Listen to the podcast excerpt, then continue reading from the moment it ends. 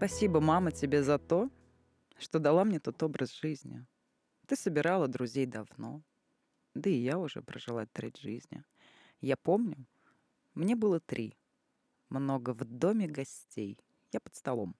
Свадьба, похороны. Ты слезы утри. И мы еще есть втроем. Вот я помню, вот я помню, мне где-то шесть. И в гостях у нас снова с гитарой Гостей столько, что не перечесть. Много счастья. И горя мало. Вот я помню, мне 10 лет. И друзья, как и прежде, вместе. И ваш кухонный женсовет. Под шикарная, дружная песня. Теперь я иду по стопам, принимаю друзей, приезжаю. Я семейственно следую вам. И традиций не нарушаю.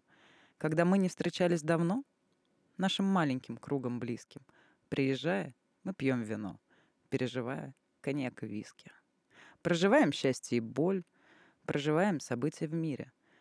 Также на кухне стоит алкоголь, также пахнет картошка в мундире. Вот и дети растут на глазах. Вот живут уже своей жизнью.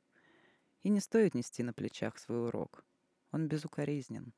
Вы нам дали давно, дали все. Вы нам дали главное — жизни.